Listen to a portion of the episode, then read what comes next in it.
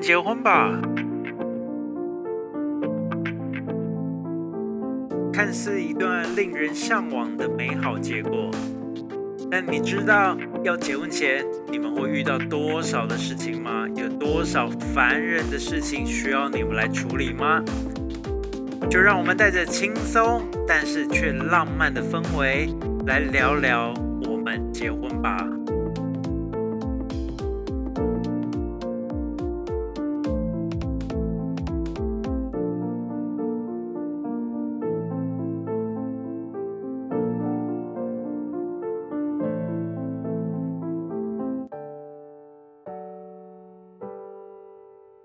Hello，大家好，我是布莱恩。然后这一集我们就要来聊聊相关于婚礼顾问这一个话题了。那我的标题是写婚礼顾问需要吗？呃，其实就是讲到这这这一个话题啊，会有点小尴尬，是因为我太多婚礼顾问的朋友了。那 如果我跟他讲说答案是不需要的，他们应该马上就飞剑过来射射杀我，然后就把我封杀之类的。但是其实对于我来讲呢，嗯，需不需要婚礼顾问这件事情，我们待会慢慢分析。那坦白讲，没有结果，因为我不想被封锁。不想被，不想没有朋友，但我们就是还是来聊聊关于所谓的婚礼顾问需不需要这个话题好了。那婚顾这一个由来呢，就是婚礼顾问的简称，我们都叫婚顾。婚顾这个由来基本上它是一个国外来的概念。那以台湾来讲，比较开始兴盛，大概就是我在加入这个。行业呃饭饭店，二零零七年正式比较跟婚宴有完全接，也不是说正式跟婚宴，就是跟饭店有业务有接触。但是二零零八年那个时候开始，慢慢慢慢，台湾有所谓的一些婚礼顾问。那这些婚礼顾问，他们可能都从。呃，不同的行业，或者是从顾问公司、从花艺公司慢慢慢慢衍生，也有是自己慢慢创业开始而来的。那这一个概念从国外的一个概念传传来台湾，然后所以台湾才开始有这样的一个行业产生。那呃，不知道大家有没有看过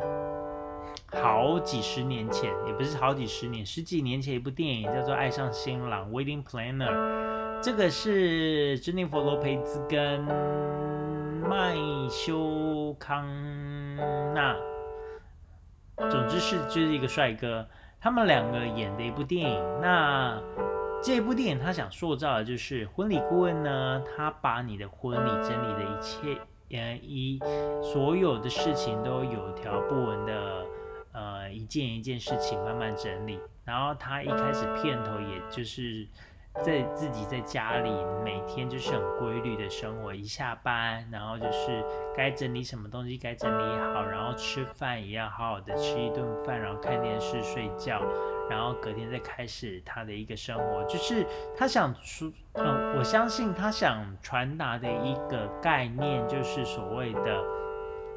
当一个婚顾，他其实其实是需要照顾很多很多细节的。非常非常非常多的细节，所以在这些所谓的婚礼顾问的概念，它就是帮你整合所有大大小小的细节，这才是所谓的一个婚礼顾问的一个概念。那你只要因为在国外呢，如果说你有任何天方夜谭的想法，你有任何不同的想法，其实。就像我们举例来讲，在国外，就我所知好了，因为我只能说以我知道的，也许跟大家认知不一样。就我所知，在国外要结婚，第一件事情是去找婚顾，而不是去找饭店。那他去跟婚顾聊了，他就会幻想说，我想要的一个婚礼会是什么样子，会是什么情形，或怎么样，怎么样，怎么样，怎么样，怎么样。那可能这个婚顾就会帮你说，哎，我知道，也许这个场地可以帮你完成你的梦想，或者是你在这家饭店的某个场地可以帮你达成这个梦想。那当然，这个只是一个，呃，一个概念。那之后也有一些关于婚礼顾问的新呃电影，然后呢，他甚至也有都提到说。呃，找婚礼顾问去订饭店场地还比较简单，因为其实很多婚礼顾问都已经把饭店都的场地都先留下来了，所以其实这国外有一点跟台湾的一个状况不太一样，所以 wedding planner 这件事情，婚礼顾问、婚顾这件事情，对于国外来讲可能稀松平常，就像我们之前我举例过《欲望城市》的第一集。他就说，他决定要结婚的。Carrie 说，他决定要结婚的一个礼物就是他有一个 wedding planner，这是他其中的一个礼物。因为就是 wedding planner 会帮他去照顾所有该要照顾的所有的细节，然后去安排所有的很繁杂的细节，都是 wedding planner。就包含他们中间就有一个很有趣的桥段，就是说。七十七个客人不行，就是一定要七十六个客人，对，应该是还是七十六、七十五之类的。但就是这是婚顾给的概念，就不行，你就是要七十六个就对了。所以这个其实是婚顾他管的很多，但是他其实就是也帮你安排很多的一个细节。所以这个就是所谓的一个国外的婚礼的顾问。那我们就回到关于台湾的婚礼顾问，因为你知道哈，我现在在讲这个话题，我很怕我这些婚礼顾问的朋友会点进去听，因为目前为止我知道他们应该是不会听的。那如果他们点进去听的话呢，我最后应该还是会帮他们啦，但只是说我很怕讲出得罪他们的话，因为我内心。真的有某一部分的一个区块是他们做的事情跟饭店本身包含的服务，或者是婚宴会馆包含的服务有重叠的部分。那当然这一块是见见仁见智的，我不会说就不需要有他们，这其实没有，我没有这么说哈。那如果说我的用词遣字。有任何的得罪各位婚礼顾问的前辈们，或者是这些呃老师们，请大家多多包涵啊！这纯粹只是个人的意见。好，那我们就回到婚礼顾问这个话题。那回到婚礼顾问这个话题，因为我们刚刚讲说，婚礼顾问这个是一个国外的概念来的。那来台湾的市场，它的确在台湾有某些的市场，所以台湾也有很多大大小小的，就连我知道的，在这几年都还有新兴的婚礼顾问的的店家或者是品牌产生，那大家就知道说，的确这个是一个商机，那也是一个。呃，一个可以被发展的一个行业了。那以台湾来讲，坦白讲，我这时候真的很老实跟各位的新人或者是各位前辈们讲，我觉得婚过一开始，坦白讲，我有点看不起你们，因为我会觉得说，你们就只是在做一些本身饭店的事情，然后只是帮他们。做上做的更细一点，或者是把饭店的事情抢过去做而已。那当然，后面跟开始跟这这这些前辈们、这些好朋友们接触之后，其实才发现，嗯，你你们要做这个行业，真的还需要蛮多能耐的。而且，不管是设计，不管是创意，不管是细节度，不管是很多事情，你们是是真的还是需要。有某方面的才能或者是能耐才能做这个行业的。那我们回到台湾的市场来讲好了，婚礼顾问这件事情，就像我刚刚讲的，因为其实台湾的服务已经有一点跟国外不太一样，所以它的服务会有一点制式。我所谓的制式，就是说，通常新人会自己来找饭店，那新人会自己去找所谓的场地。那新人找了场地之后，他就已经被这个场地所限制了。所以他被限制了之后，他就会觉得说：“哦，我找到这个场地，那我定了这个场地，那这个场地大概能做的事情大概就是这些事情。然后在在饭店里面结婚，大概不外乎就是要做哪些事情。所以他的一些服务已经有点被绑住了。所以当婚顾他能提供的一些服务，就也自己被新人局限了，可能不外乎流程上的安排。”不外乎布置上的安排，不外乎一些其他照顾的安排，所以就是这是台湾的市场第一点，跟跟国外有点不太一样的。那再来就是说，这我相信我可以帮他帮婚顾说话，因为就是大家对于婚顾的预算。除非这个新人真的就是在国外长大，不然其实，在台湾，大家对于传统的家庭对于婚顾的这个预算，其实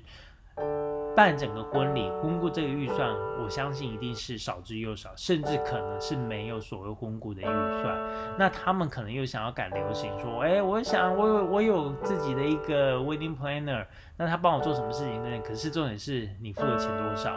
你他们是需要所谓的顾问费，这个是人家的一个经验累积出来，就是你要用钱去买的，而不是就是免费去跟人家要这些的。那要么你就去找你的朋友了，你也不要再就是用说，哎，我就是希望做成怎样怎样怎样怎样，但我就只有这些钱。这个其实是预算上大家的一个。呃，概念不同，所以才会造成台湾的市场，呃，婚顾这块这块饼要能做到大，真的也有它的自己的一个难度。那再来就是第三点，就是我讲的台湾的市场婚顾的一个服务范围，跟饭店或者是所谓的婚宴会馆。都多多少少有一些重复的一些服务上的内容，譬如说婚宴会馆，他们有所谓的婚礼秘书，那婚礼秘书他们的婚礼秘书概念就是他就是婚顾的概念，可是他又没有办法做到像婚顾这么细。举例来讲好了，婚顾他们就是呃，他婚婚宴会馆，他可以帮你去设计流程啊，就像我讲的，我帮以前在做婚礼秘书，我也做过。婚宴会馆的一些婚礼秘书嘛，那我有帮新人设计过不同各式各样不同婚礼啊，有航空婚礼或什么婚礼，那以我们的创意来做。但是可能讲到宾客名单，我们就会说哦，这不干我的事。当然我不会这么直接跟新人讲，那只是说那宾客名单你们自己要稍微注意一下哦，看怎么排之类的。可是以婚顾台湾的婚顾来讲的宾客名单，可能也是为他们所谓着重要去注意的一块的部分，因为他们其实台湾的婚顾。如果真的要做的话，他们会帮你做的很细致的，这个是我相信真的可以的。所以这个是台湾的市场比较不太一样的部分。那接下来我就要讲说，嗯，如果你到底需不需要有婚礼顾问呢？我很直白的说，如果你真的有预算。的话，那这一笔预算你一定要把它花的够值得。那如果你有预算的话，我觉得找婚顾绝对会帮你的婚礼加分的。对，为什么会帮你婚礼加分呢？因为其实婚顾是一个团队。它虽然我不否认有些是一两人公司，但是有些真的是一个团队。那他们这个团队里面包含了第一个是跟你联络的业务，他们包含了后面的呃延伸出来的无限多的设计师，然后花艺设计师、花艺厂商、花艺呃花就是花商，然后各式各样的布置装饰公司，他们有。一整套的一个服务，所以你当你有整个婚礼的一个想法，当然你也可以直接就像台湾现在还是在做的一样，先去找饭店。可是如果你有其他的预算，我觉得你就直接让婚顾来介入，因为我觉得你找了婚顾之后，你一定要百分之百的信任婚顾，因为你信任他们。你才会把所有的一切细节交交由他们打理。那你一找了婚顾，其实我觉得坦白讲，你也不用听我的 podcast，这样我不知道对婚故是不是一个呃赞美啦。因为你们其实，如果你真的找了婚故，他们会提醒更多的东西，对于一个新人来办婚礼。所以其实，如果你真的想要找婚故的话，他们也可以从头到尾来帮你做服务，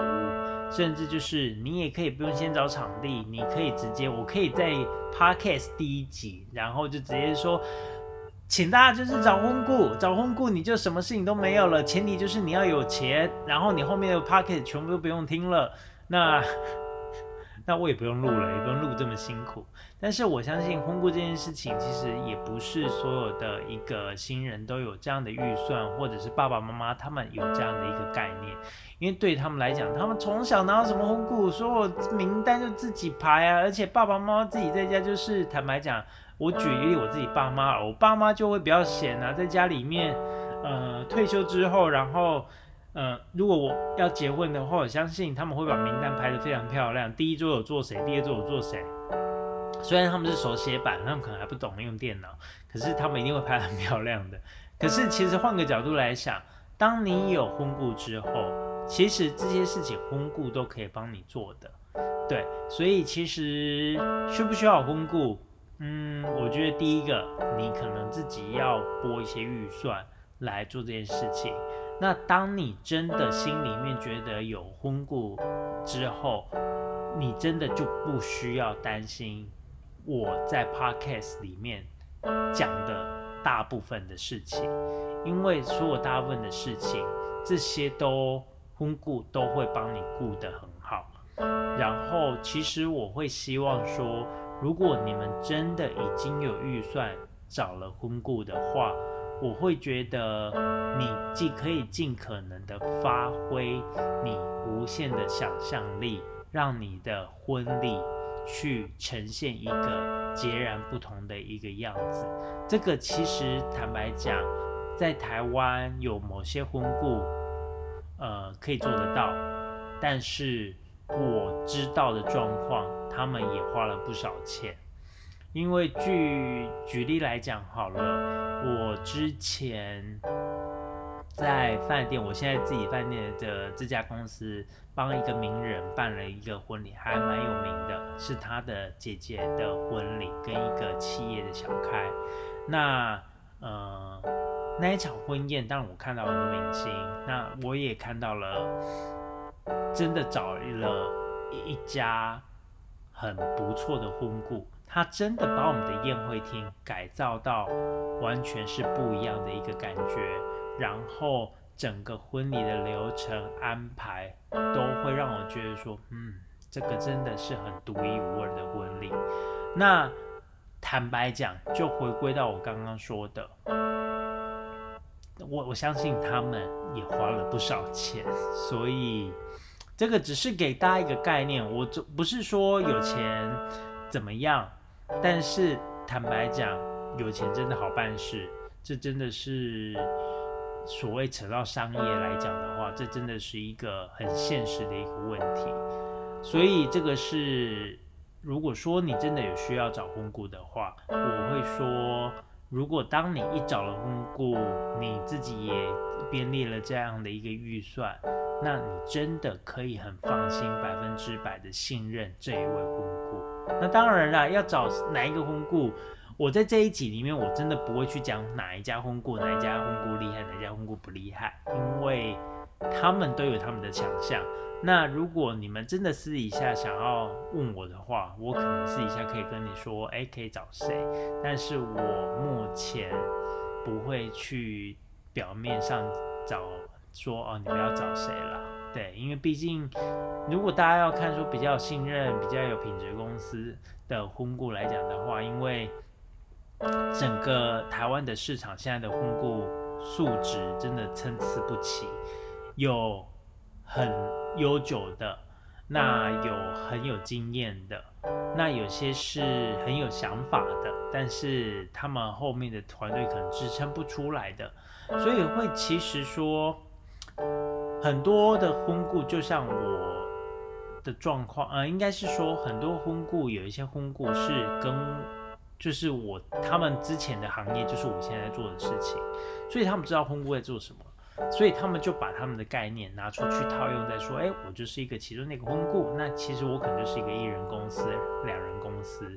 那你要找啊，有当然有啊，有啊，我可以找谁？我可以找谁？那只是他在从你中间再赚一手而已。所以其实我觉得这真的是一个呃比较参差不齐的一个状况。那我觉得，嗯，如果你真的需要婚顾，我还是老话一句，你就信任他们，让他们来帮你做一场独一无二的婚礼，这个是我最希望看到的事情。那当然，如果说你真的不需要婚顾，那自己就是辛苦一点，一切都是自己来。那好好的听我的 podcast，然后好好的做一些研究，然后因为我相信我的 podcast，我不能够百分之百。去跟大家说，我能够讲到所有、所有、所有的细节，但我会尽可能把所有的话题都在这个 podcast 里面，大家可以慢慢听，然后可以慢慢的去吸收一些想法，然后来做。但是就是会辛苦一点，一切全部都是要自己来打理。从刚刚从我 podcast。前几集找场地，然后呃要不要试菜，要不要顾到新娘休息室，要不要顾所谓的婚宴专娘这些东西，全部都是要自己来打理的。毕竟，嗯，讲白一点，时间就是金钱嘛，所以这个是你不需要婚顾的时候，就是。要有心理准备，自己真的会非常非常非常的辛苦，非常的累。好，那所以我也不知道我这样讲完有没有帮红姑加到分。那希望你们也不要来砍我。虽然我当初其实录 podcast 的初衷很简单，我只是想帮助新人可以更好好的来帮完成他自己的婚礼而已。所以。需不需要？我觉得是让大家自己来做评断，我不会去干涉大家说，哎，你就是需要婚故，或者是你就不需要婚故。但是讲到婚故，我们一个最后的一个题外话就是，就像我刚刚在节目里面有有提到的一个小事情，就是，呃，其实台湾的婚礼，老实说。我看到已经有一点点小厌烦了。那因为我觉得不能说是新人没创意，也不能说是婚顾没创意，只能是说可能大家参加的婚礼发现，哎，有这个桥段，那我可能也想要来这个桥段。那哎，有这一个节。有这个节目的安排，我也想要这个节目的安排。就举例来讲，每一次婚礼的一个交手的过程，我就会想哭，我就会想流眼泪。那每一次的拜别父母，如果说我们真的有在饭店里面做到拜别父母这一块的安排的话，那个也是必哭的桥段，那也就是做婚礼感人的地方。因为其实我觉得。做婚礼是一个很幸福的一个产业，能够帮每个新人去完成他真的所谓一生一次的梦想。因为我刚顿就是 有一点顿点，是因为嗯，应该真的是一生一次吧。虽然我。我真的有帮新人办过第二次的，那那个真的就是题外话了。那只是说，我们当然都还是希望大家就是一生一次的婚礼。然后我只希望说，我能，我希望啊，能够看到说，不管你是不是找婚顾，我还是想要说，大家尽量去找出自己的独特的地方，然后来让自己的婚礼。去变得比较独一无二，或者是真的是属于比较像自己的一个婚礼，不管它是简单版、复杂版，但是我觉得这个是我自己内心很想要看到，就是每一场婚礼可以呈现出所谓自己新人本身或者是新人两家的一个故事，这个是我真的很想要看到的地方。好的，那这一集就是我们讲的婚礼顾问需要吗？嗯，我没有给答案哦，然后我没有去，呃 我没有去把你们的那个生意去去断绝掉或怎么样，所以各位婚礼婚顾界的朋友们，我刚刚有讲了，我我真的有帮你们讲了一些话，我觉得的确，我身边的那几个婚礼。顾问朋友，他们都很有经验，而且很厉害，能做的东西真的很很棒，很多，所以相信大家就呃有一个想法了。那有需不需要这些婚礼顾问？大家自己想一想，考量自己的状况。那当然，我也希望说，不管你需不需要婚礼顾问，之后我的。话题 podcast 里面还会有很多很有趣的话题，那我们都可以再来继续聊一聊。那有任何意见，你们都都都可以透过任何的方式留各种不同的评论给我。那我能够帮忙的，或者是我能改进的地方，我都会尽量改进。那这就是我们这一集的 podcast。婚礼顾问需要吗？嗯，我没有答案，所以那我们就下一集。再见喽，就这样，拜拜。